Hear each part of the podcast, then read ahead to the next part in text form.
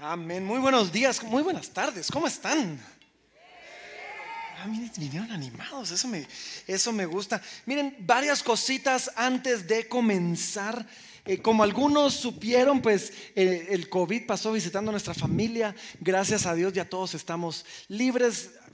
Cosa extraña, la mitad de la familia le dio, la mitad de la familia no le dio, pero si algo sí vimos fue la cantidad de mensajes, llamadas, eh, oraciones y, les puedo decir, sentimos el amor, sentimos el cariño, sentimos las oraciones y todos pasaron nítidos con muy, muy leves síntomas y ya estamos de regreso. Así que qué bueno, qué bueno estar, estar acá.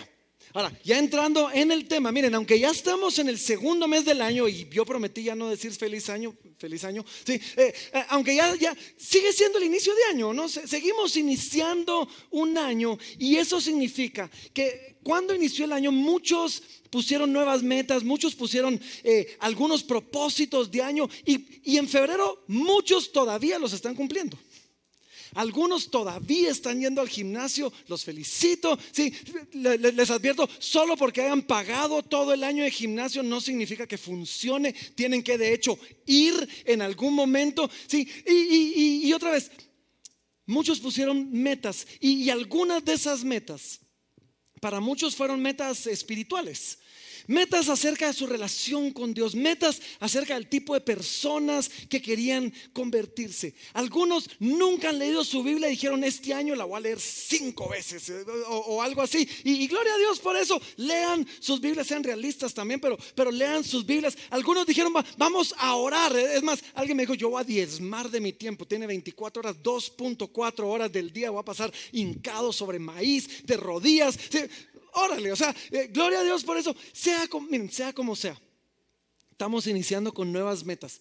Y, reconociendo eso, a principio de año dijimos algo que creo que es importante. Y es que dijimos esto, sobre todo en nuestras metas espirituales. Dijimos, no podemos pretender tener la vida que Jesús ofrece sin adoptar el estilo de vida que Jesús llevó. Y es cierto, y eso funciona para nuestras metas espirituales. Sí, queremos ser como Cristo, queremos ser más santos, más piadosos, conectados con Dios, pero no queremos orar como Cristo. Sí, leer las escrituras como Cristo y hacer lo que Cristo hacía. Y eso no se puede. No podemos pretender tener el cuerpo de superhéroe sin hacer el ejercicio que el superhéroe hace. O no podemos tener la salud del modelo sin tener la dieta y las lechuguitas que come el modelo. Sí. No podemos pretender tener la vida que Jesús ofrece sin vivir el estilo de vida, sin adoptar el estilo de vida que Jesús llevó. Y es más, dijimos esto y dije una frase que a algunos les gustó, no le di su crédito al autor en su momento, no me recordaba quién era, pero ya lo encontré, así que hoy sí le doy su mérito. Y dijimos esto, dijimos, dirección, no intención, determinan nuestro destino final. ¿Sí? Si tú quieres llegar a un destino final, más vale que estés en el camino que te lleve ese destino. Si no, no vas a llegar. Y así que este año queremos que más que metas, adopten estilos de vida, adopten nuevos hábitos, nuevas costumbres que los lleven al lugar donde quieren estar, incluyendo el cumplimiento de esas metas espirituales. Ahora, en eso de las metas espirituales, nosotros eh, eh, hicimos algo que llamamos nosotros... Eh, el camino. Y es que vimos que Jesús pues tenía un estilo de vida. Y habían cosas donde, aunque no mirábamos una enseñanza específica, así verso por verso en el texto, acerca de esto, mirábamos entre líneas el estilo de vida de Jesús. Y mirábamos prácticas recurrentes en Jesús. Y entonces hicimos algo distinto. Generalmente vamos estudiando verso por verso, capítulo por capítulo. Esta vez paramos y dijimos, más que centrarnos en una enseñanza de Jesús, aunque hoy sí lo vamos a hacer, nos íbamos a centrar en aquello entre líneas donde mirábamos el estilo de vida de Jesús, donde mirábamos algo que Jesús practicaba y que después sus discípulos aprendieron y, sus discípulos también practicaron y modelaron para nosotros. Y algo que creemos que después, ahora tú y yo estamos llamados a hacer, llamados a imitar, llamados a adoptar. Y como iglesia hemos revisado en este último año todo lo que hacemos. Todo lo que les pedimos que ustedes hagan, todo lo que ofrecemos como iglesia hacer, tratando de asegurarnos que fuera algo que otra vez vimos a Jesús hacer y después de que vimos a Jesús hacer, vimos a sus discípulos imitar y nuevamente creemos que estamos llamados a hacer. Entonces, rediseñamos nuestra estrategia como iglesia. A partir de la próxima semana lo van a ver en nuestras paredes, en la central de conexión, en todos lados. Y es lo que llamamos el camino. ¿Qué queremos? Que ustedes caminen el camino, el camino de Jesús. Queremos que cuando ustedes se acerquen nosotros a, a la iglesia, nosotros podamos preguntarles, ¿qué quieres hacer? Y ustedes puedan responder con una de cuatro respuestas. Primero, dijimos, el primer paso es conocer. Alguno quizás se va a acercar y va a decir, ¿qué quiere hacer? Yo quiero conocer, conocer más de Dios, conocer más del pueblo de Dios. Y para eso como iglesia los invitamos. Ya hace algunas semanas hablamos de la importancia de congregarnos, de, de, reunirnos, lo que estamos haciendo el día de hoy con el pueblo de Dios para conocer a Dios y para conocer a su pueblo. Vimos que estamos preparando algunos grupos y estamos en reuniones todavía diseñándolos para que aquellos que tienen dudas acerca de la fe, preguntas relevantes acerca de la fe, tengan un lugar donde puedan ser respondidas estas preguntas. Ahora algunos quizás cuando les preguntemos qué quieres hacer, van a responder de otra manera y van a decir, yo me quiero conectar. Y este paso le llamamos así, conéctate. Yo me quiero conectar con otros. Y lo que dijimos es que necesitamos desarrollar relaciones donde podamos cuidar y ser cuidados. Donde podamos preguntar y ser preguntados o recibir oración y orar por otros. Donde pasemos, dijimos nosotros, de filas a círculos. Donde dejemos de escuchar y podamos conversar, podamos platicar y podamos desarrollar relaciones íntimas en un contexto más pequeño donde de verdad ahí seamos cuidados y pastoreados y podamos ir creciendo hacia la vida que el Señor nos ofrece. Número tres, algunos se van a acercar y preguntar, ¿qué quieres hacer? Y dijimos, bueno, queremos que crezcan. Algunos van a decir, yo quiero crecer, quiero conocer más al Señor, quiero conocer más su palabra, quiero crecer en mi relación con Dios.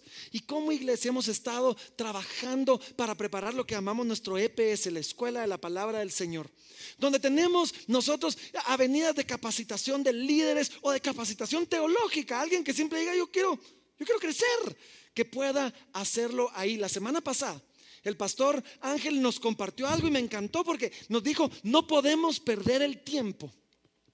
No, no, no, debemos perder el tiempo tratando de vivir una vida cristiana desconectada de la Biblia. Es imposible eso. Así que el pastor Ángel nos compartió eso la semana pasada. Y la cuarta cosa, la cuarta cosa que creemos que debemos hacer o que ustedes deberían de preguntar cómo hacerlo es comprometernos. Y eso vamos a hablar el día, el día de hoy. Un llamado a comprometernos más con el Señor, con la obra del Señor acá. Ahora, para el día de hoy, voy a usar un texto, un texto que ya hemos visto, no una, no dos, muchas veces aquí en la iglesia porque es demasiado bueno. ¿sí? Una enseñanza, un llamado, un, un llamado que el Señor Jesús hace a un grupo de personas. Así que déjenme contarles el contexto. Jesús está llegando al final de su ministerio terrenal. Es su última semana, la semana de su pasión, la semana donde Jesús va a ser crucificado. Y en medio de todo esto, su fama se ha expandido por toda la región. Ya, Jesús es un hombre famoso. Miles de personas lo siguen, tiene seguidores.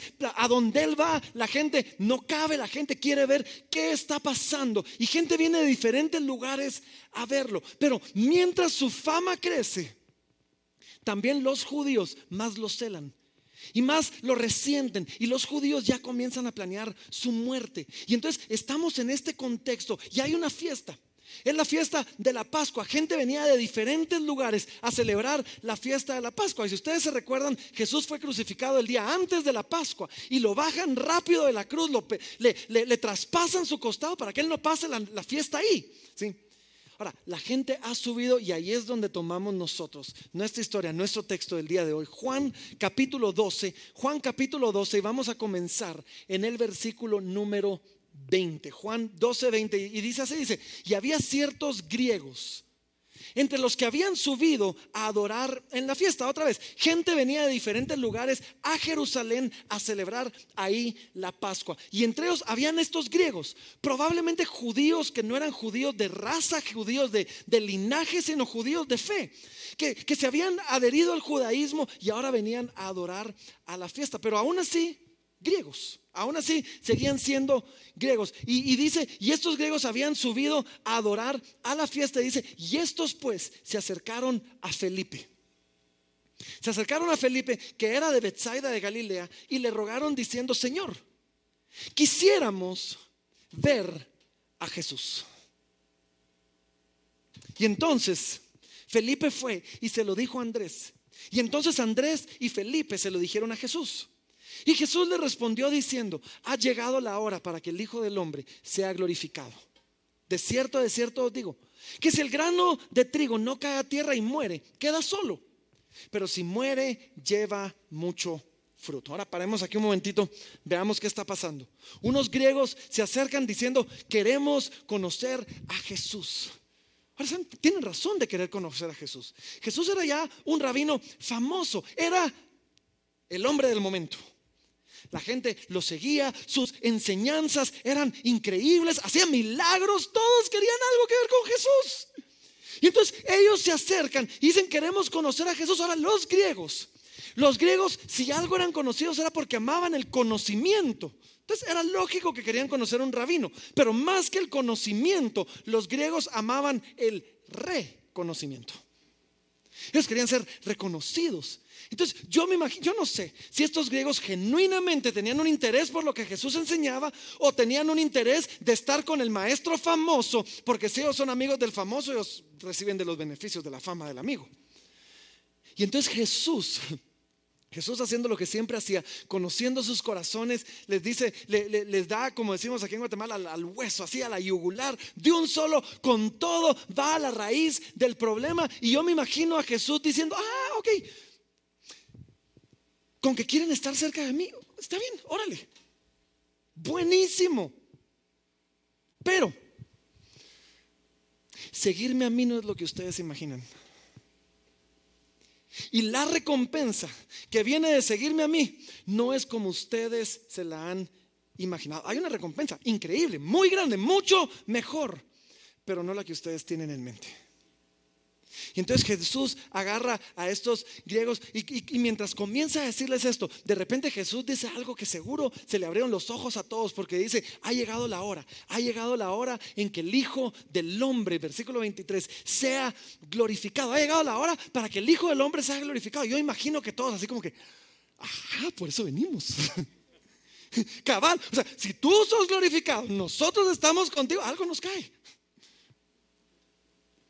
Pero la forma en que yo voy a ser glorificado no es como ustedes se lo imaginan. Es más, seguimos leyendo más adelante y hasta el versículo 32, que no lo voy a poner en pantalla ni lo vamos a leer el día de hoy. Jesús dice, dice así, dice, y si yo fuera levantado en medio de vosotros, atraeré a todos a mí mismo. Wow, pero por aquello que no habíamos entendido, el apóstol Juan que escribió esto, dice en el 33, dice, y esto hablaba acerca del tipo de muerte que iba a morir.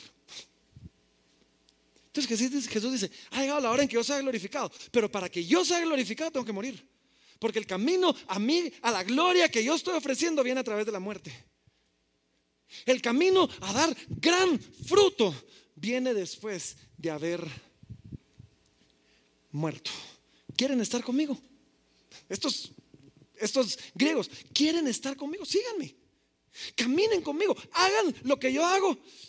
Y quizás les toque morir como yo va a morir. Ese es el camino a la gloria. Ese es el camino al fruto. ¿Saben? No siempre la recompensa va a ser terrenal, quizás para algunos sí. Y no siempre la honra va a ser aquí en la tierra y en boca de los hombres, quizás para otros sí. Va a ser mucho, mucho mejor, pero quizás no en esta tierra. Y después, ¿saben qué? Déjenme hacer un paréntesis antes del después.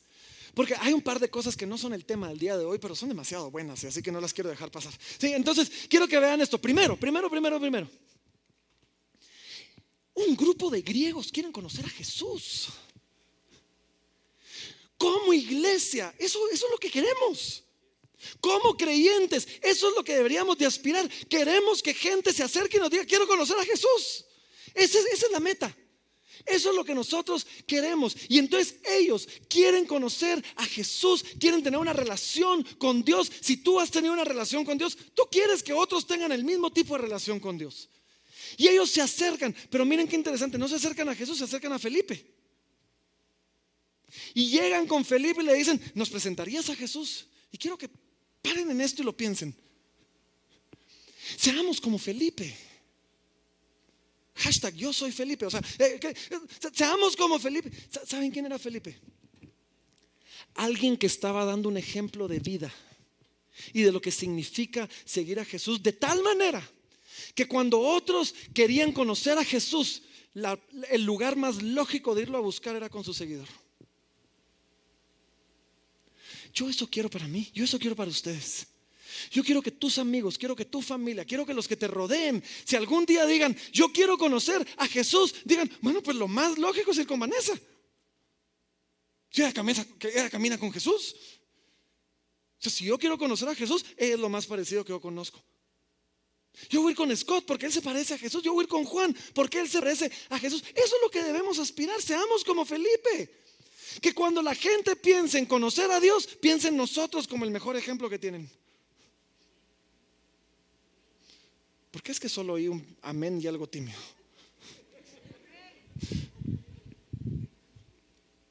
Seamos como Felipe.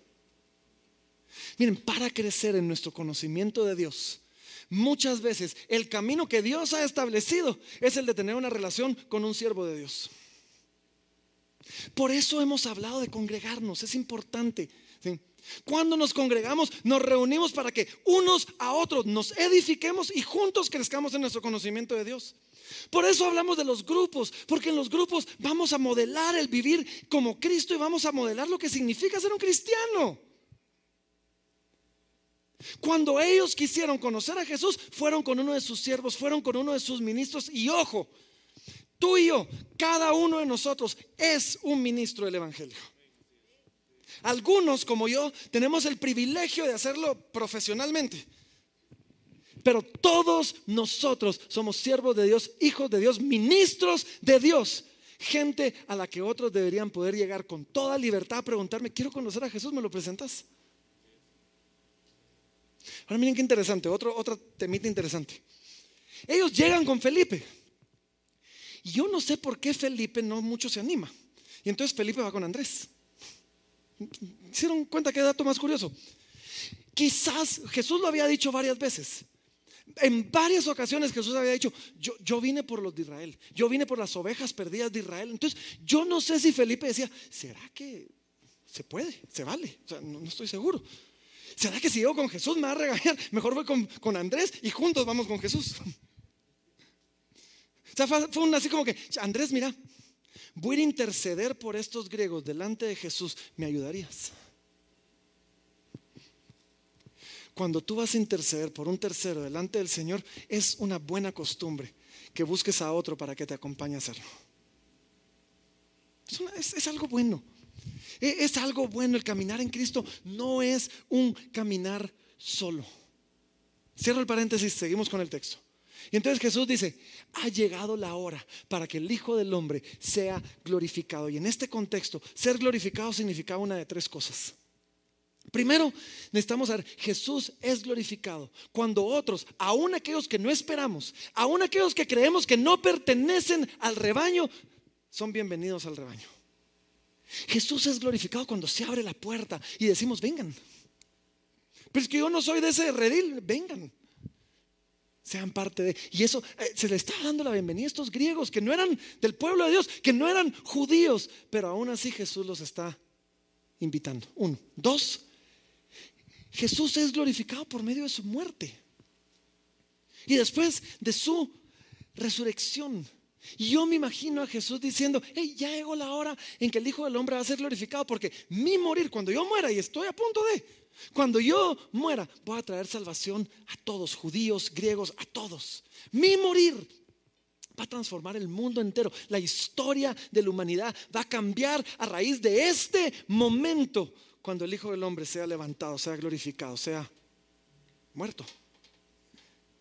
Y tercero, el Hijo de Dios, el Hijo del Hombre, es glorificado Cuando aquellos que quizás no consideramos aptos para servirle son reclutados en su servicio y le sirven de una manera que entregan su vida, su corazón y todo por su causa. Ahora, ¿cómo se dio eso? Miren, miren lo, lo que pasa. Bueno, antes de Jesús les dice, si el grano de trigo no cae a tierra y muere, queda solo. Pero si muere, después vuelve a surgir y da mucho fruto. Y, aunque hay implicaciones para ti y para mí de esto, hay implicaciones para nosotros. Jesús está hablando de Él. Él es el grano de, tierra, de, de trigo que cayó a tierra. Él es el que, estando en el cielo, cayó a esta tierra y estando en esta tierra, murió y dio su vida en rescate por muchos. Él es el que murió por el pecador. Él murió una muerte de pecador para salvar al pecador. Pero cuando Él murió, Él resurgió, Él resucitó, Él dio, salió a la vida otra vez. Y hoy, tú y yo, somos parte de ese mucho fruto que ese grano de trigo dio.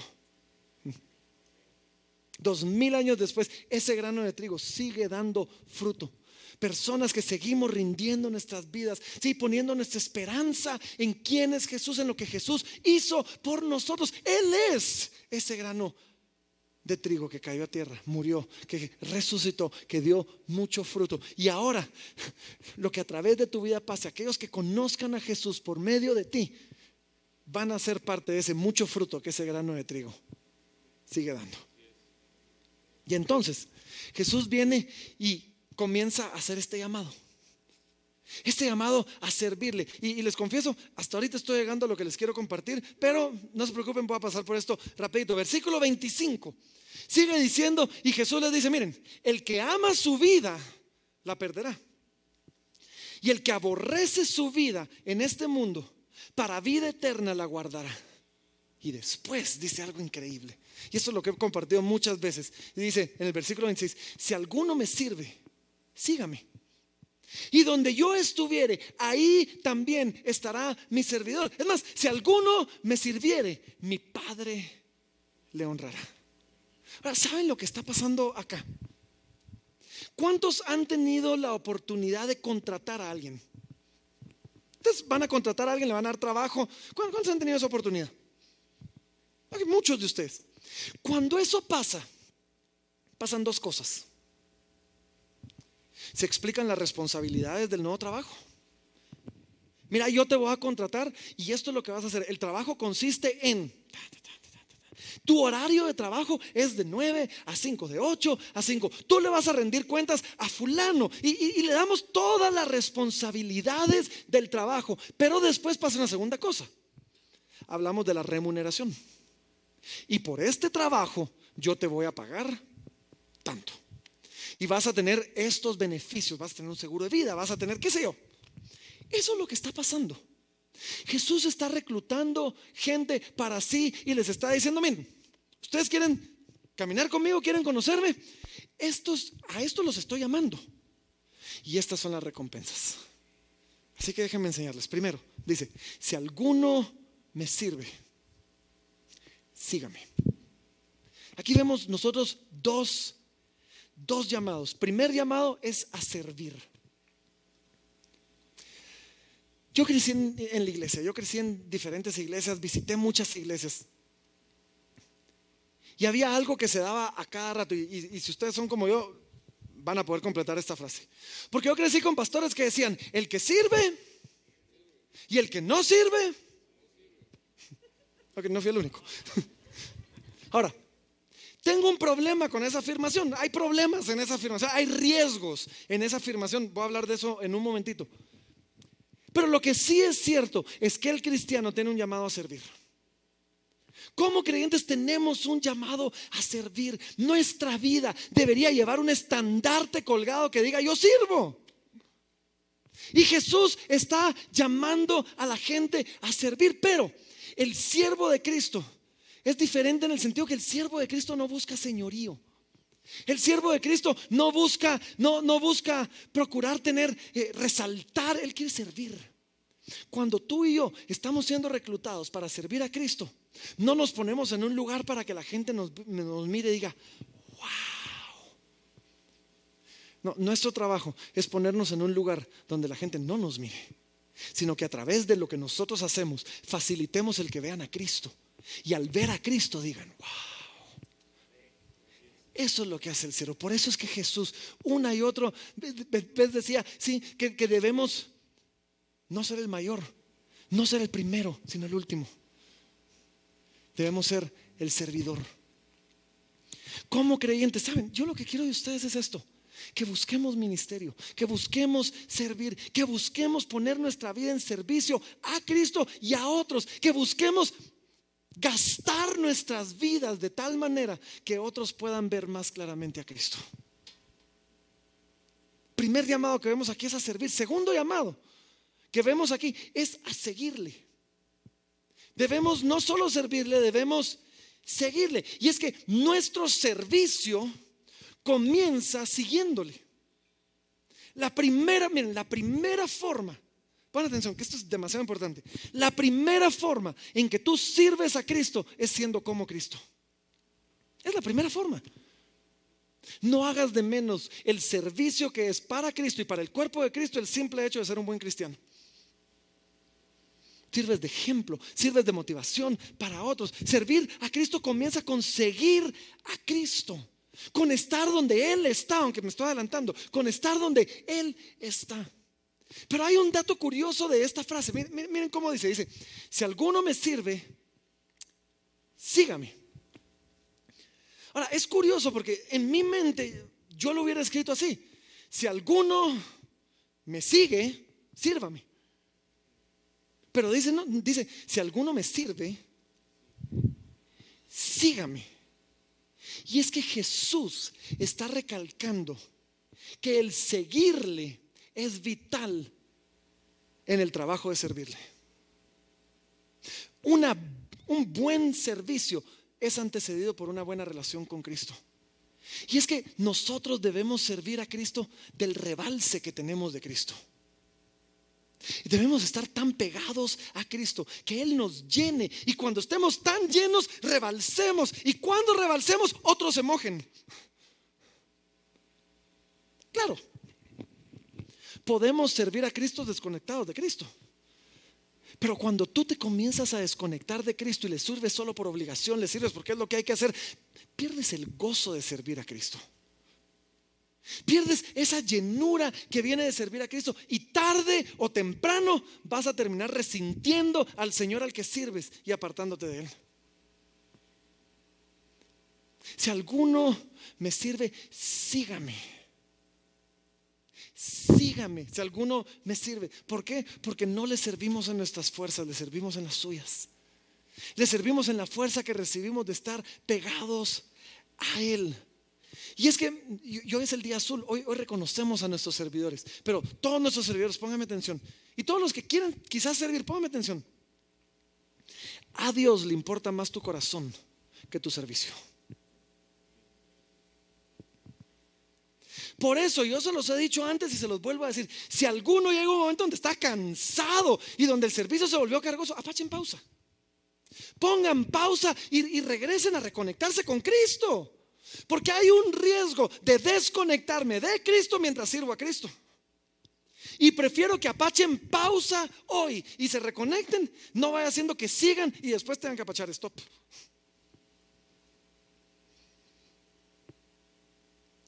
A Dios le importa más tu corazón que tu servicio. Pero sí le importa tu servicio. O sea, tampoco nos engañemos. Sí le importa tu servicio. Si alguno me sirve, sígame. No perdamos de vista esto, porque corremos el riesgo que el servicio a Dios sea la cosa que nos desconecta de Dios. Por eso es que cuando hablamos de los cuatro pasos de nuestra nueva estrategia y todo eso, comprometernos, servir, es el último. Porque debe ser un resultado de haber crecido en mi relación con Dios. Y cuando ya estoy tan lleno de Él, ahora digo, ¿y ahora qué puedo hacer para servir a otros?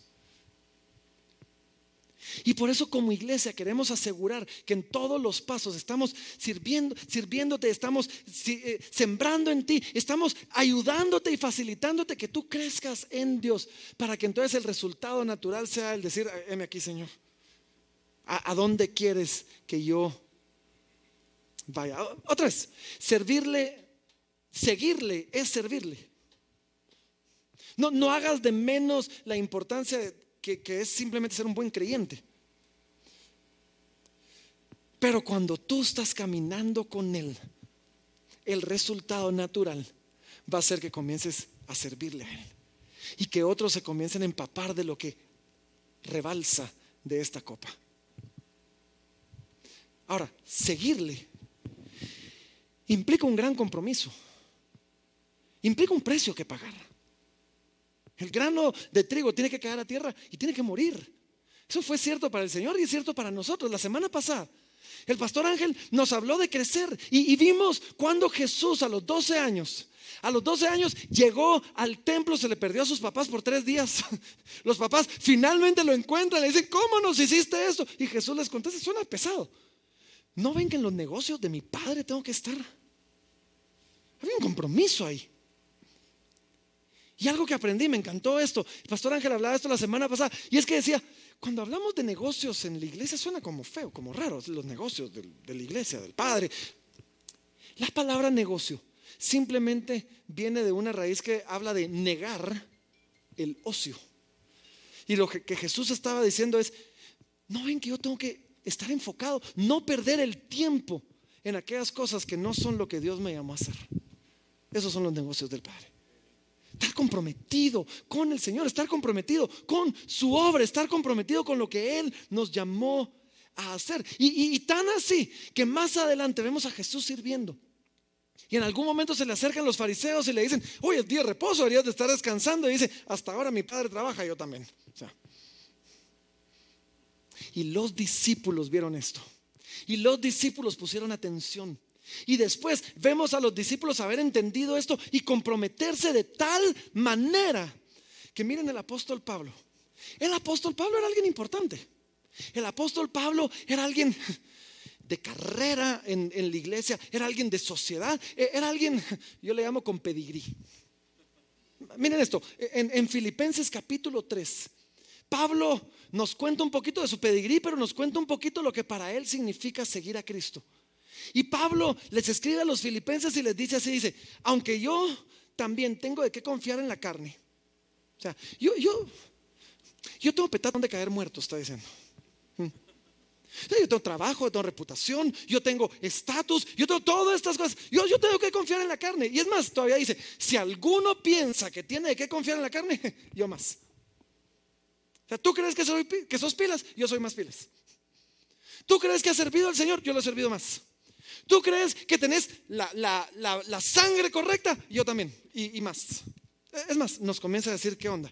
Y nos dice esto, dice, circuncidado al octavo día. O sea, cumpliendo la ley desde niño. Del linaje de Israel, de la tribu de Benjamín, hebreo de hebreos. En cuanto a la ley, fariseo. O sea, yo me conozco bien la ley, le he cumplido toda mi vida. Y, todavía no, nos dice después de eso, en cuanto al celo, perseguidor de la iglesia. O sea, tengo celo por Dios y lo demostré equivocadamente, pero lo he demostrado de una manera tangible. Y después dice, en cuanto a la justicia que es por la ley, irreprensible. Búsquenme pecados, no me los van a encontrar. Pero, dice, pero cuantas cosas eran para mí ganancia, las he estimado como pérdida por amor a Cristo. Tengo todo esto que dice que yo soy pilas y soy Superman y soy todo esto. Pero ¿saben qué? todo eso en lo cual muchos confían en sus títulos y en sus carreras y en su apellido, dice, yo simplemente lo he puesto a los pies de Cristo para que eso sirva para exaltar a Cristo. Es, más, Pablo después le escribe a los Corintios. Y cuando le habla a los Corintios, todavía nos da una perspectiva mucho, mucho más grande. En 2 Corintios 11, miren lo que Pablo habla. Dice, son ministros de, son ministros de Cristo. Y después todavía dice, como si estuviera loco hablo. O sea, porque ahorita se va a poner a presumir. ¿Y, qué dice? Dice, yo más. En trabajos más abundante. O sea, yo he trabajado más que todos ustedes. En azotes sin número. ¿Cuántos les han azotado por causa de Cristo? A mí me han dado mucho, dice Pablo. En cárceles, más. En peligros de muerte, muchas veces. De los judíos, dice, cinco veces he recibido 40 azotes menos uno. Ahora, entre paréntesis, es curioso cómo lo dice, 40 menos, ¿por qué no dice 39? Porque se creía que en el azote número 40 la persona se moría. Entonces, esta era una forma de decir, lo vamos a matar casi, o sea, lo vamos a dejar casi muerto. 39 no sonaba así tan dramático. Entonces dice, de los judíos he recibido cinco veces 40 azotes menos uno. Tres veces he sido azotado con varas. Una vez apedreado. Tres veces he padecido naufragio. Una noche y un día he estado como náufrago en alta mar. ¿Cuántos pueden decir que les ha pasado una de esas por causa de Cristo? Aunque sea una. Y todavía dice, en caminos muchas veces, en peligros de ríos, peligros de ladrones, peligros de la dominación, peligros de los gentiles, peligros en la ciudad, peligros en el desierto, peligros en el mar, peligros entre falsos hermanos, en trabajo y fatiga y en muchos desvelos, en hambre y sed y en muchos ayunos. Ahora yo me imagino a Pablo ayunando a veces por espiritual y a veces porque no tenía que comer, pero ayunaba. Sí, dice, en frío y en desnudez. ¿Por qué hacía todo esto? Además de estas cosas, de otras cosas. ¿Por qué lo hacía? Dice, lo que sobre mí se agolpa cada día, la preocupación por todas las iglesias. Dice, todo esto lo he sufrido para servir al Señor sirviendo a su iglesia. Jesús estaba comprometido con la obra y pagó el precio por ella. Sus discípulos estaban comprometidos por la obra. Todos murieron por causa del Evangelio menos uno. Y no porque no hayan intentado, lo hirvieron, lo frieron vivo y no se murió a Juan. Y, murió encarcelado, pero de viejo. Y para ti y para mí, el llamado es el mismo. A seguirle, a servirle. Y los riesgos y el precio son los mismos. Jesús dijo el que no desprecia su vida. Despreciar nuestra vida no significa, ay, odio mi vida, me quiero morir. No, eso no es despreciar nuestra vida. Despreciar nuestra vida es como decía Pablo, tengo todo esto que me puede dar valor, identidad, que me puede dar seguridad, pero no voy a basar quién soy en esto. Todo eso, todo lo contrario, lo voy a poner al servicio de Cristo. Eso es despreciar nuestra vida. Y eso es lo que nos permite cosechar vida eterna. Para nosotros, miren, para nosotros, estamos llamados al mismo compromiso. A veces quizás desvelos. A veces quizás cansancio y persecución. Tenemos que repriorizar nuestras, nuestras vidas y nuestras prioridades y nuestras agendas. Yo sé, ustedes son gente ocupada, yo, yo sé. Algunos son gente importante y tienen empresas grandes que liderar, yo sé. Pero aún así, muchas veces después de todo eso que hacemos, vamos a sentir ese llamado del Señor que toca la puerta y me dice, ¿y será que puedes ir a servir a la noche? Y uno dice, estoy agotado, pero ahí voy. Porque es el mismo llamado. El llamado del Evangelio no sea, no, no, no lo hemos cuarteado, no lo hemos arralado en el tiempo. Por eso le llamamos nosotros a esto, comprométete. Y por eso es que, que sin temor yo los invito a comprometerse. Al salir, al salir, ¿qué quiero yo que hagan? Al salir, a mi mano izquierda, mano derecha, sí, mano izquierda también de ustedes al salir. Al salir, van a encontrar una mesa. Y hay diferentes áreas de servicio. Quiero que se apunten. Es que yo no tengo tiempo, yo tampoco.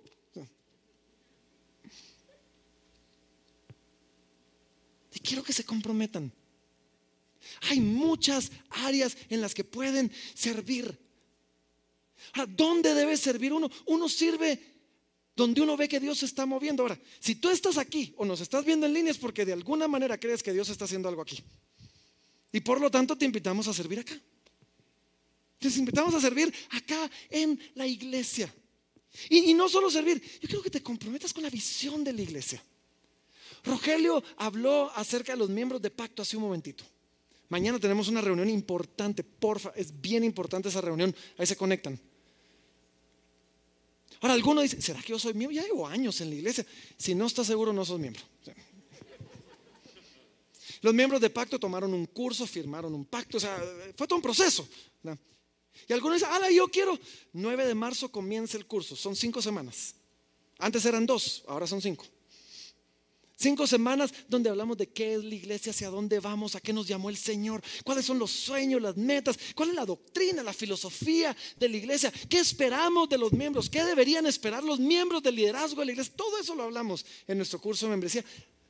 participen, comprométanse, sean parte, sean parte de... Ahora, ojo, ojo, no me quiero contradecir, pero va a sonar contradictorio esto. Servir al Señor no se limita a las cuatro paredes de la iglesia. Y quiero que sepan eso. Porque hay tantas maneras de servir al Señor como hay dones, como hay talentos. Yo he visto gente servir afuera de la iglesia de maneras tan chileras y tan creativas que yo digo, e-, están sirviendo al Señor. Aquel en, tu trabajo, dando el ejemplo a tus compañeros, estás sirviendo al Señor.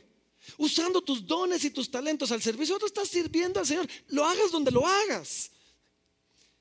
Servimos al Señor dando nuestro tiempo, nuestro tesoro, nuestro talento en su obra y en la vida de otros. Como iglesia reconocemos que Dios está en todas partes.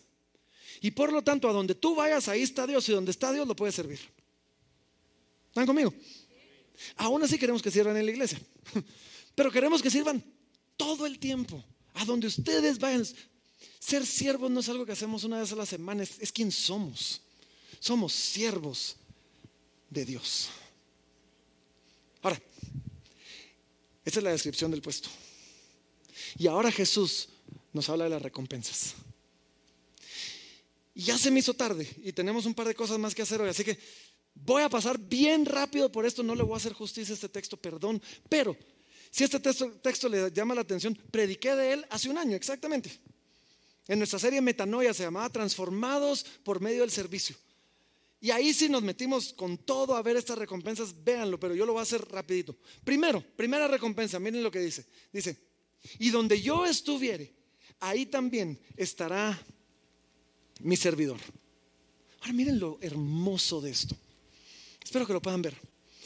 Porque naturalmente, en la tierra, terrenalmente, según el mundo, el jefe, el amo, está en la sala, está con la gente importante, el siervo está en la cocina. Y no molesta y no se mete y donde no lo vean. En Cristo no es así. A donde Cristo iba, sus discípulos iban con él. Y si lo invitaban a la casa de alguien, Jesús no le decía, mucha, este es demasiado importante para ustedes, me da vergüenza que me acompañen, ahí voy yo solo. A donde él iba, sus discípulos iban. Y Jesús nunca se avergonzó de presentar a sus siervos como sus siervos, como sus amigos. Y hoy sigue siendo lo mismo. A donde Él está, ahí, ahí nos va a invitar a nosotros a estar. Ahí Él no nos va a enviar a un lugar donde no vaya con nosotros. Ahora, ojo, ojo, ojo. Esto no es un permiso para que hagas un montón de tonteras diciendo, ahí voy Señor y tú tenés que venir conmigo. No, no, no funciona así. Es a donde Él me manda, Él va a ir conmigo. Pero saben, el saber que Él está con nosotros es lo que ha empoderado a gente a hacer cosas increíbles. El salmista lo dijo así. Jehová es mi pastor, nada me faltará. Y de repente dice, aunque ande en valle de sombra y de muerte, no temeré mal alguno. ¿Por qué? Porque tú estarás conmigo. Y Jesús, Jesús más adelante, ya, ya murió, ya resucitó, convoca a sus discípulos, les da la gran comisión, les advierte todo lo que va a pasar y le dice, pero eso sí, aquí yo estoy con vosotros todos los días hasta el fin del mundo. Y estos hombres transformaron al mundo porque tenían esta certeza. Él va a estar con nosotros. Hoy por hoy tenemos esta promesa. Y donde Él estuviera, ahí va a estar su servidor. Estamos invitados a estar donde Dios esté. Y la segunda recompensa dice así, les dice, y si alguno me sirviere, miren qué lindo esto, mi Padre le honrará. wow. Mediten en esto por un momentito. El Dios del universo, el creador de los cielos y el creador tuyo y mío. Él podría demandar, demandar de nosotros nuestro servicio y requerirlo sin gratitud, es obligación.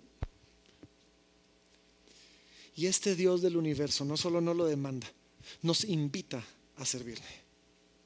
Y después el Dios del universo se toma el tiempo para decir, y el que me sirve yo lo voy a honrar. Como iglesia tratamos de, mira, acabamos de tener una, una noche especial con los servidores para agradecerles. Hoy tenemos el día azul para honrarlos. si el Padre los va a honrar, la iglesia debe honrarlos. Pues.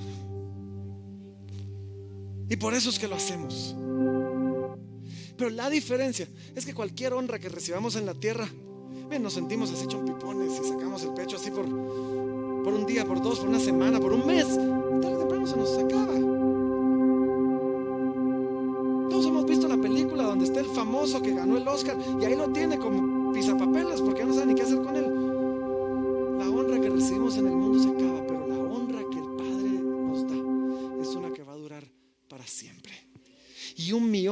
después se va a sentir tan fresca como el día que Dios nos paró y nos honró. Y aquel que me sirviere, el Padre le honrará. Así que, ¿a qué los estoy invitando? Queremos que caminen en los pasos del Maestro, que lleven el yugo de Jesús, que vivan en el polvo del Maestro. Queremos que ustedes conozcan, conozcan a Dios, conozcan al pueblo de Dios, se congreguen eh, continuamente, disciplinadamente. Queremos que ustedes se conecten con otros. Por eso insistimos en los grupos en casa, no porque querramos llenarlos, no, es un montón de trabajo. Es porque creemos que ahí vamos a crecer verdaderamente en nuestro conocimiento de Dios y nos vamos a conectar con otros, si no vamos a vivir aislados, si no vamos a vivir en una comunidad centrada en el Evangelio.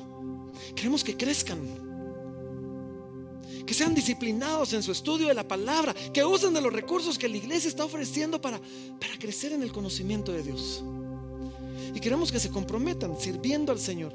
Queremos que se comprometan eh, con, la visión que el Señor nos ha, nos ha dado, aun cuando esto venga con un precio. Y hoy, hoy yo los voy a invitar a que lo hagan, pero, pero antes de eso, ¿saben que Quise predicar de esto el día de hoy. También porque hoy es un día bien especial.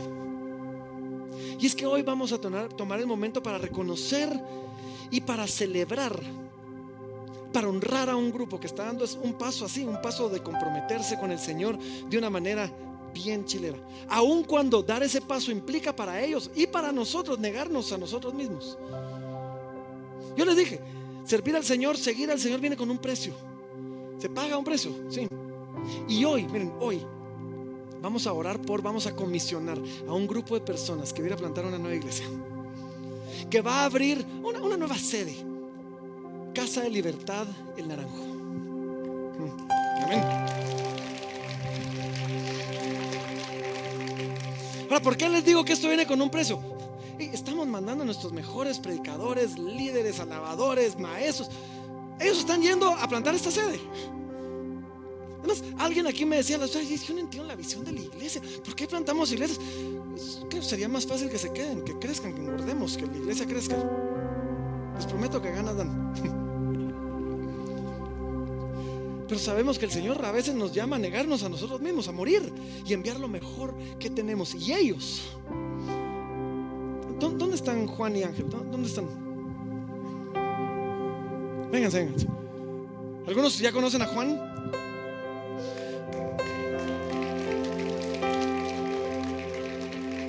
Los que vinieron la semana pasada ya conocen a Ángel, él predicó con nosotros la semana pasada. Ellos van a ser nuestros pastores, que van a ir a plantar. es una nueva iglesia, realmente es una sede. Entonces se van, pero no se van, pero, pero se van. O sea, aunque no se van. Y hace algunos meses hablábamos decíamos, ¿y si no se van?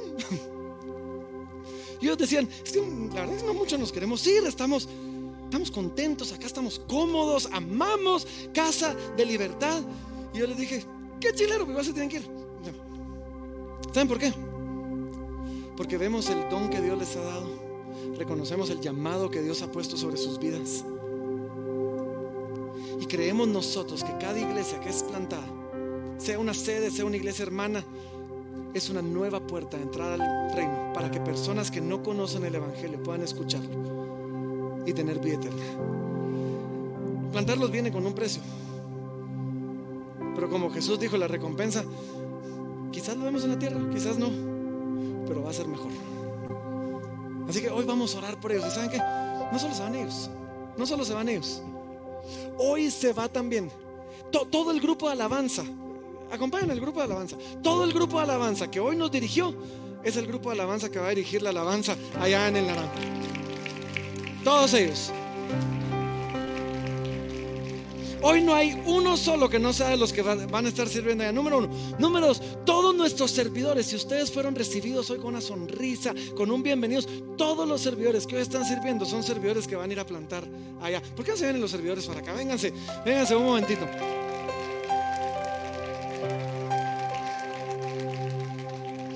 Tenemos maestros que hoy les dimos descanso para que pudieran participar, porque si no tendrían que estar sirviendo allá abajo. Tenemos Miren qué chilero esto. Yo quiero que, cuando veamos esto, yo quiero que cuando veamos esto, yo quiero que veamos en ellos. Es más, si alguien vive por aquella zona, por el Naranjo, por Misco, yo quiero que consideren como parte de su compromiso con la visión de la iglesia, no echarse el viaje hasta acá, quedarse ahí, en el Naranjo, llegando a Bosques de San Nicolás. No me sé la dirección bien, pero ellos sí. Yo quiero que veamos en ellos un ejemplo de compromiso, un ejemplo digno de ser imitado de lo que es servir al Señor. Y hoy vamos a orar por ellos y, y otra vez se van, aunque no se van, siguen, son casa de libertad, siguen siendo nosotros, pero ya nos vamos a ver todos los domingos, algunos días quizás van a ver a Ángel venir a predicar o a dirigir alabanza y vamos a ir nosotros, a, seguimos siendo la misma iglesia, pero pero se va a sentir la ausencia. Y hoy queremos orar por ellos, y hoy queremos bendecirlos, y hoy queremos despedirlos. Y, con el gozo en, Guatemala, en el mundo. La mayoría de iglesias se plantan cuando dos pastores se pelean. Así se plantan las iglesias en el mundo. Y bueno, sea por lo que sea, Cristo está siendo proclamado y por eso nos alegramos. Pero, por eso decía Pablo. Pero, qué chilero ejemplo del Evangelio. Cuando vemos que aquí no estamos peleando, él predicó la semana pasada, pues si estuviéramos peleando no lo estaríamos dejando predicar.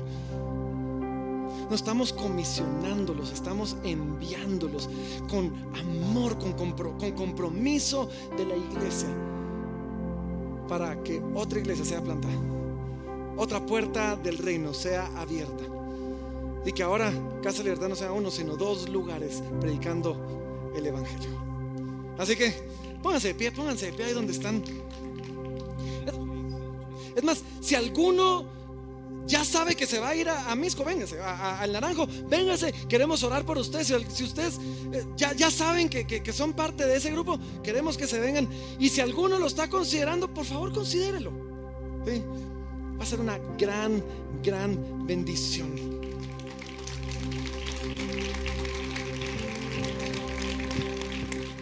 Y voy a invitar a nuestros ancianos. ¿Dónde están nuestros ancianos? Sí, por aquí están nuestros ancianos que, que, me acompañen. Acá, ahí está Bel, ahí está, ahí está Manolo, ahí está Rogelio.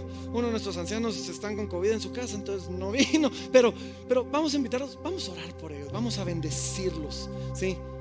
Y hoy vamos a ver en ellos, y por qué no en, en la iglesia, un ejemplo de que comprometerse viene con un precio pero viene con la esperanza de una recompensa todavía mayor. Hey, a donde ustedes vayan, el Señor va con ustedes. Y al que le sirva, el Padre le va a honrar. Y esperamos con ansias ver esa honra aquí en la tierra, mientras Él da fruto a ese ministerio. Y después algún día nos pararemos delante de Cristo y veremos esa honra en el cielo. Así que, no sé, Rogelio, Abel, alguno, los dos, vamos a orar por ellos. Y todos los demás vamos a dirigir nuestras manos para acá. Y, algunos se preguntan, ¿y cómo, cómo podemos apoyar? Yo no me voy a ir para allá, vivo en carretera, pero, pero tenemos que equipar un nuevo local. Tenemos una, nos acaban de entregar el local, así que tenemos una semana para remodelarlo. Así que hay cómo pueden ofrendar para eso, pueden donar para eso, pueden eh, ir a trabajar como voluntarios, aun cuando, cuando no vayan a, estar necesariamente eh, en, ese, en, ese campus, en, en esa Porfa, en el lobby acérquense a Juan, acérquense a Ángel, acérquense a sus esposas. Sí, ellos son nuestros pastores, las esposas. Nosotros no les llamamos pastoras, pero vaya que tienen un rol bien importante y también, y también pagan un precio increíble en el servicio al Señor. Así que vamos a orar por ellos, vamos a orar por todos el día de hoy con, es, con ansias de ver lo que el Señor va a hacer. Así que, a ver, Amén. Dios les bendiga, iglesia. Inclina su rostro, vamos a orar. Padre Santo que estás en el cielo, que estás también acá con nosotros esta mañana, esta tarde, Señor. Padre, queremos venir delante de ti.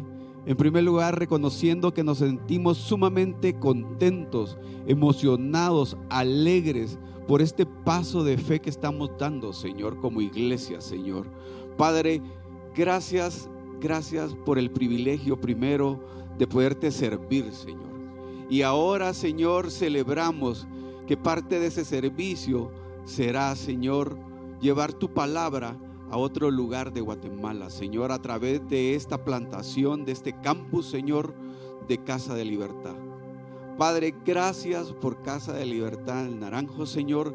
Gracias, Señor, te damos por los servidores que hoy estamos acá como cuerpo de ancianos, Señor, bendiciendo, Señor, encomendándote a ti, Señor, encomendando a tus manos, Señor, el ministerio de nuestros pastores, Ángel, de nuestro pastor Juan, Señor, de sus esposas y de cada uno de los maestros, de cada uno de los servidores, Señor, que hoy están acá representados, Señor, de los profesores de, de, escuela dominical, Señor, de cada uno de los directores de alabanza que tú vas a levantar, Señor. Y estamos dándote gracias por las almas, por esas vidas transformadas por tu bendito evangelio que ellos van a ser instrumentos tuyos y que van a llevar tu palabra, Señor, para que estas personas puedan conocer, Señor, el camino, la verdad y la vida y poder conocer que tú eres el que da la vida eterna, Señor. Queremos poner en tus manos y queremos ungirlos, Señor, queremos, Señor, ponértelos, Padre, encomendártelos, que los bendigas, Señor, y que todo lo que ellos hagan allá, Señor, prospere, Señor y que tú no te apartes y que tu Espíritu Santo les dé aliento, les dé fortaleza y que les dé ánimo, Señor, y que ellos puedan esforzarse, ser valientes y conquistar, Señor, esa tierra prometida, Señor, espiritual que tú les has dado, Señor, y que no puedan volver atrás, porque tú vas a estar con ellos, Señor. Bendícelo en el nombre de Jesús oramos. Amén, amén. Padre, yo te doy gracias, Señor. Gracias por que esto es un honor, Padre, es un privilegio poder orar por tus hijos, Señor. Padre, poder orar, Señor, después de tanto tiempo que tú has puesto la visión en el corazón de ellos. Tú pusiste la visión, Padre, en CDL, Señor. Y hoy, Padre, estamos viendo el fruto, Señor, de tu fidelidad, de tu amor, de tu bondad, Señor. Padre, bendiciendo a Ángel, a Juan, a sus esposas y a todo el equipo de servidores de alabanza, Señor, a cada parte del liderazgo, Señor, que hoy, Señor, están siendo enviados, Señor, a hacer luz, Señor Padre, hacer luz, Señor, ahí en el naranjo y en toda esa área, Señor. Sabiendo que van a hablar tiempo y fuera de tiempo, Señor. Sabiendo que van a predicar tu verdad. Sabiendo que van a oír tu voz. Van a ser direccionados por ti, por tu Espíritu Santo, Señor. Padre, se van a mantener fieles a tu palabra, Señor. Fieles a tu voluntad, Señor. Sabiendo, Señor, que esto no es un, acto emocional. Es un acto de amor, de obediencia, donde ellos han decidido entregar sus vidas a ti, Señor. Donde cada familia aquí representada, cada persona aquí, Señor, ha decidido decirte, Señor, aquí estoy, envíame a mí, Señor, que dispuesto estoy. Sabemos que la mies es mucha, Señor. Pero hoy, Padre, los obreros están dispuestos, Señor. Y con tu respaldo, Señor, veremos grandes cosas ocurrir, Padre, ahí en el naranjo, Señor. Veremos milagros, Señor. Tu unción está en ese lugar, Señor. Sé, Señor, que no te apartarás de ellos ni a diestra ni a siniestra. Moverás montañas, harás sendas de amor para que ellos caminen, Señor. Para que ellos vean, el mar se abrirá, Señor. Milagros ocurrirán, Señor. Sus ojos serán testigos de tu poder, de tu amor, de tu de tu fidelidad, Señor, de tu provisión, Señor. Y nada, nada los apartará, Señor, de tu amor, Señor. Nada, Señor, ni angustia ni tribulación, nada los apartará de tu amor, porque hoy están siendo cimentados en la roca que es Cristo Jesús, Padre, en la roca que es Cristo Jesús. Y sé, Señor, que de aquí, Señor, saldrán muchas plantaciones más, saldrán muchos misioneros, saldrán muchos músicos, saldrán gente que cambia a Guatemala y las naciones. Señor, y veremos tu gloria, Señor, y veremos tu poder. Hoy los enviamos, Señor. Padre, los bendecimos, Señor. Y damos gracias, Señor, por este privilegio y por lo que va a empezar a partir del próximo domingo en el Naranjo, Señor, porque será una historia de amor donde el protagonista eres tú, Señor. Gracias, Señor, y gracias por esta sede también central de CDL, por cada miembro de esta iglesia, Señor, por la fidelidad en cada persona y por tu amor, Señor. Gracias, Señor. Bendice, Señor, esta iglesia, bendice a Francisco, a los ancianos, al liderazgo, a todos, Señor. Y gracias porque hoy no solo decimos, esto no es un adiós, nos unimos como un equipo más para predicar el Evangelio. Gracias Señor, en tu nombre de amor oramos y lo pedimos. Amén. Y amén.